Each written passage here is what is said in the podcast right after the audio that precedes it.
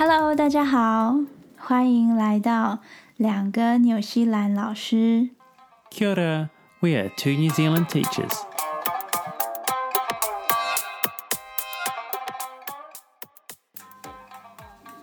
大家好，我是廖老师。And I'm Kevin. 今天是我们制作播客的第零集，我们就先来聊聊我们的背景，然后为什么我们想要做播客。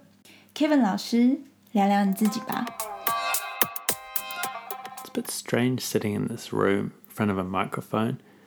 So used to sitting in front of a hundred kids, hundred children. So much easier sometimes, I think. 哈？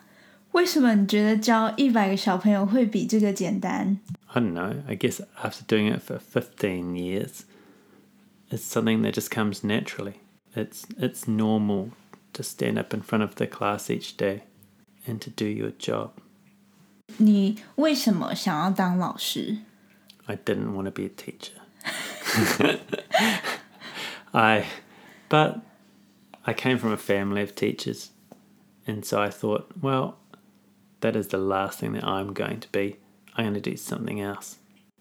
所以你算是一只黑羊，英文里面说 black sheep， 就是与众不同的意思。你想要当一只不一样的羊，但是你后来为什么又变成了老师呢？ After university, I helped out in a school and had a lot of fun. I en- I enjoyed working with the children and helping them, and I found I was laughing a lot. It was just a really natural place to be. 所以对你来说是那种开心的感觉，让你想要一直当老师，所以你就在老师这个行业打滚了十五年。Yeah, I guess so. Liao Lao Shi, why did you decide to be a teacher? 对我来说，可能也是想要与众不同吧。我觉得身为一个台湾人，在纽西兰当老师应该蛮不一样的。纽西兰是一个很多元的社会，所以我觉得在教室里面的老师必须反映出纽西兰多元文化的真实样貌。我所谓的反映出社会的真实样貌，意思其实就是说，因为在纽西兰的人口啦、性别、种族、信仰、文化各方面等等，都是非常多元的。但是在学校里面的老师，有很大的一部分的老师都自我定义他们是单一文化的。 I agree. There are many monocultural teachers in New Zealand classrooms. We have so many students that have come from different countries or have got different cultural backgrounds.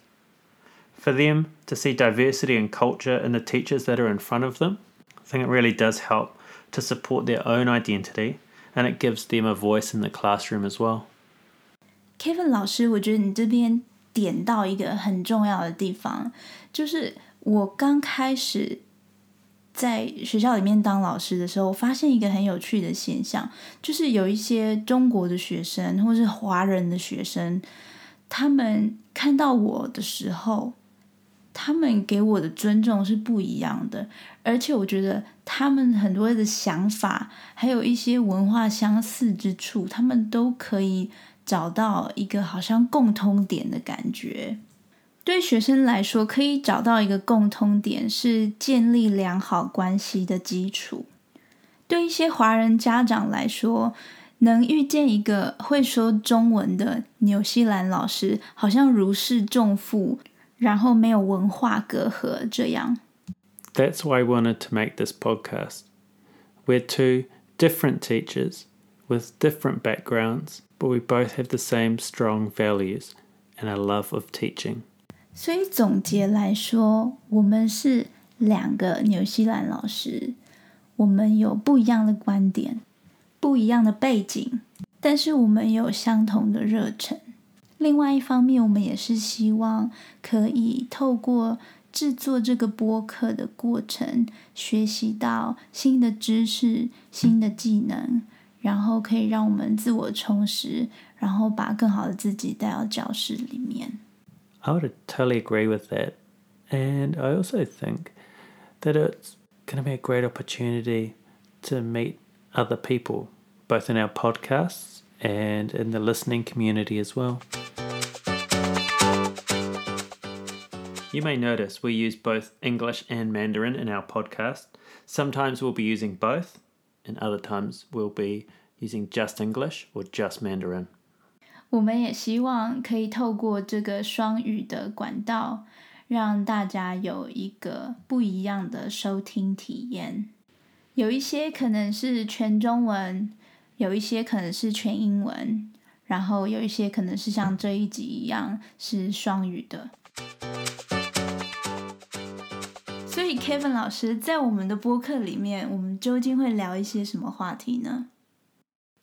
what education is like in New Zealand, real life stories from our school community, and current issues. 我们还会谈论一些啊、在纽西兰的生活小事，or maybe we can teach you some English too.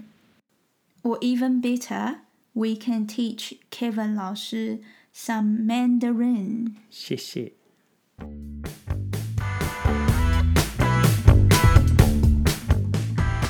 下一集我们会带大家用纽西兰国家统计局的数字来了解一下纽西兰的现况。Catch you later. 我们下次再见，拜拜。